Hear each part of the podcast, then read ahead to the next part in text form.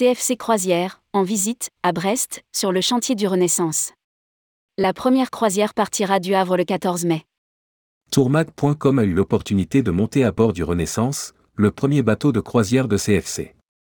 Une visite de chantier menée tambour battant dans le port de commerce de Brest en compagnie de Cédric Rivoire-Perrochat, l'un des deux cofondateurs de la compagnie basée à Marseille. Rédigé par Laurent Guéna le jeudi 23 février 2023.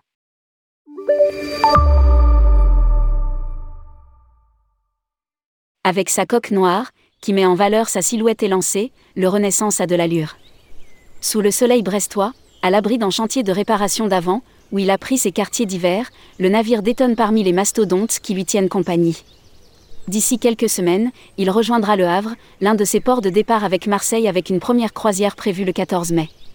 Même si les dimensions de ce paquebot, qui a été pendant des années la propriété d'Hollande America sous le nom de Masdam, n'ont rien de modeste, 219,15 mètres de long pour une largeur de 30,8 mètres. On est loin de ce sentiment qui peut parfois rendre perplexe quand on se retrouve face à l'un des géants des mers, même s'il n'est pas question, bien au contraire, pour les propriétaires, Clément Mousset et Cédric Rivoire-Perrochat, de les dénigrer. Le positionnement du Renaissance, ils n'ont le cesse de le rappeler, se situe entre les navires luxueux d'un Ponant et ceux d'un MSC ou d'un Costa.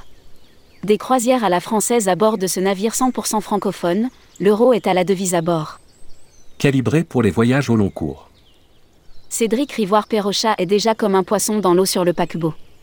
Toujours un mot gentil pour l'un des quelques 150 membres d'équipage déjà à bord, du commandant au matelot, il peut voir que le chantier avance en ligne avec le planning, après avoir été retardé par des ruptures d'approvisionnement. Nous avons été malheureusement contraints d'annuler nos premières croisières. Rappelle-t-il. Nos clients ont tous compréhensifs et 70% d'entre eux ont été reprotégés. Ce qui surprend, d'emblée, quand on visite ce bateau, c'est le nombre d'espaces différents dont vont pouvoir bénéficier les passagers. On peut déjà tout à fait se projeter en train de faire une partie de pétanque, se mettre à table dans l'un des cinq restaurants, assister à un spectacle dans l'un des salons ou encore tenter sa chance au casino après s'être dépensé dans l'espace fitness, doté de tous les appareils appréciés des sportifs. Sans oublier les profondes piscines, l'une extérieure à l'arrière, l'autre au centre du navire sous un dôme vitré rétractable en fonction de la météo.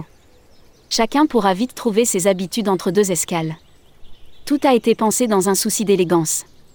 Calibré pour les grands voyageurs dans l'esprit de la tradition des traversées au long cours. De fait, il n'existe véritablement sur le navire que deux grands espaces. Le théâtre La Belle Époque qui peut accueillir 667 personnes et le grand restaurant Vatel avec 710 places par service. Petit coup de cœur pour la table du chef, le restaurant gastronomique, prévu pour recevoir 12 personnes, y seront proposés, et réinterprétés au goût du jour, des menus jadis servis à bord de l'ancien Renaissance, du France ou du Normandie. Un menu en 7 services disponible sur réservation. 1100 passagers pour 560 membres d'équipage.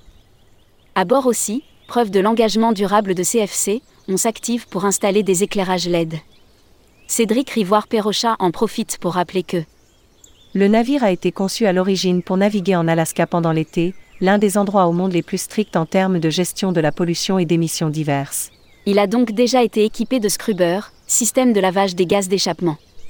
Les axes d'amélioration existent et la compagnie s'est d'ailleurs engagée enfin à publier dès 2024 un rapport indépendant sur ses engagements ESG.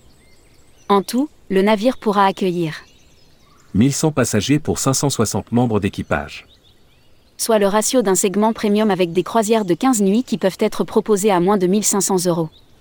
Les cabines, toutes rénovées, prennent forme. Sur les 629 cabines, 154 possèdent un balcon privé ou une terrasse et 80% d'entre elles sont extérieures, un ratio très important, le reste étant des cabines intérieures. Et même si les croisières réservées à des familles sont l'exception, le club enfant bénéficie aussi d'un sérieux lifting.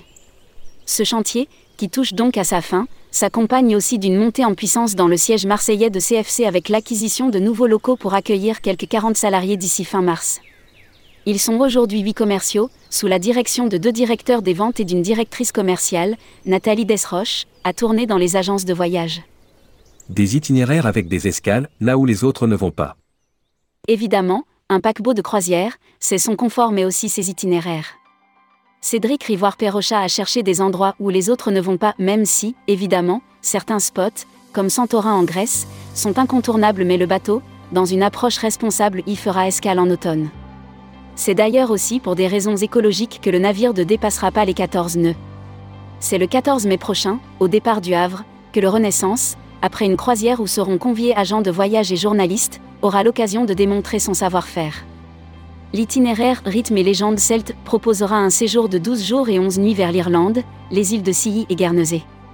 Au menu, Glengarriff, Galway, Killybegs, Londonderry, Belfast, Dublin, les îles de Scilly et Guernesey, à partir du 28 mai, CFC propose toujours un voyage au Royaume du Nord et de la Baltique de 15 jours et 14 nuits qui emmènera les passagers en Danemark, Suède et Pays-Bas. Au programme, Copenhague, Stockholm, Visby, Aarhus, Göteborg, Rotterdam et Bruges. Si l'on devait symboliser l'originalité de ces croisières, sans doute faut-il se tourner vers le grand voyage spécial Afrique qui partira de Marseille le 6 janvier 2025 pour une durée de 121 jours, avec un retour au Havre, après Petra, les Seychelles, l'île Maurice et la Réunion. Toute l'Afrique s'offrira aux passagers, le Mozambique, le Kenya, Zanzibar, l'Afrique du Sud et même Sainte-Hélène où Napoléon termina ses jours.